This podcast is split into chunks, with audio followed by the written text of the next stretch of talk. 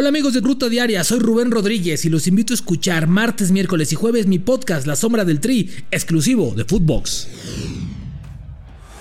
Esto es Footbox Today. Hola, soy Fernando Ceballos y esto es Footbox Today, con las noticias que tienes que saber hoy miércoles 23 de marzo. Vasco Aguirre volvería a su hábitat natural. Luego de ser despedido de Rayados hace algunas semanas por los malos resultados, el eh, vasco Javier Aguirre se encuentra en la órbita del Mallorca después de anunciar el despido de Luis García Plaza como el único candidato al banquillo del equipo español.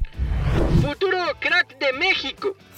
Marcelo Flores fue catalogado por el portal Gol como una de las promesas jóvenes del fútbol mundial nacidas a partir del 1 de enero del 2003, dentro de su ranking Next Generation. El primer clásico femenil en la Champions es culé. Real Madrid y Barcelona se enfrentaron por primera vez en la Women's Champions League. El equipo blaugrana vino de atrás para llevarse la victoria por marcador de 3 a 1 de visita en los cuartos de final. Mexicana es top en el mundo. Hanna Gutiérrez, jugadora de Tigres femenil, ingresó en la lista del portal Gol que destaca las 20 máximas promesas del mundo. Quedó en el lugar 15.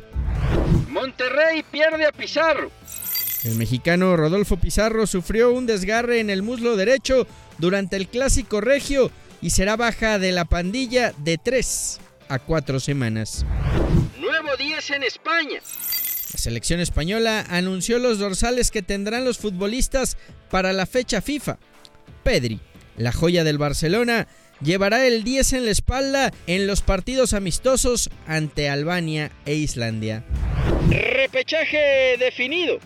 La UEFA dio a conocer los horarios de los partidos de repechaje para Qatar 2022. Las semifinales se juegan el día 24 de marzo y las finales el 29 del mismo mes.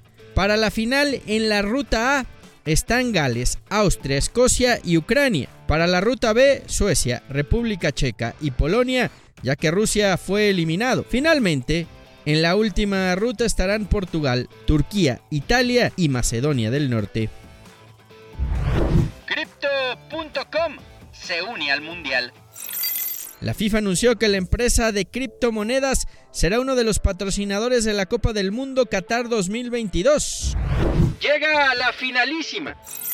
La UEFA confirmó que Italia y Argentina jugarán el primero de junio en Wembley la finalísima entre el campeón de la Copa América y la Eurocopa. Podrán asistir 86 mil aficionados. Godín y Suárez lideran a Uruguay. La selección charrúa es cuarta de la eliminatoria de Conmebol y previo a la penúltima fecha, Diego Godín y Luis Suárez hablaron en conferencia de prensa antes de enfrentar a Perú y a Chile.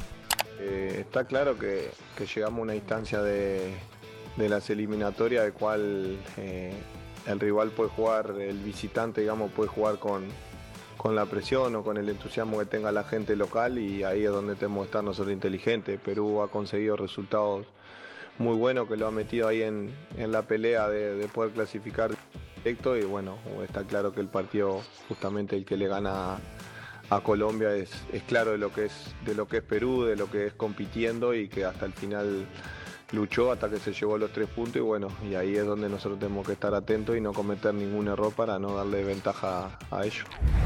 River sanciona a socios.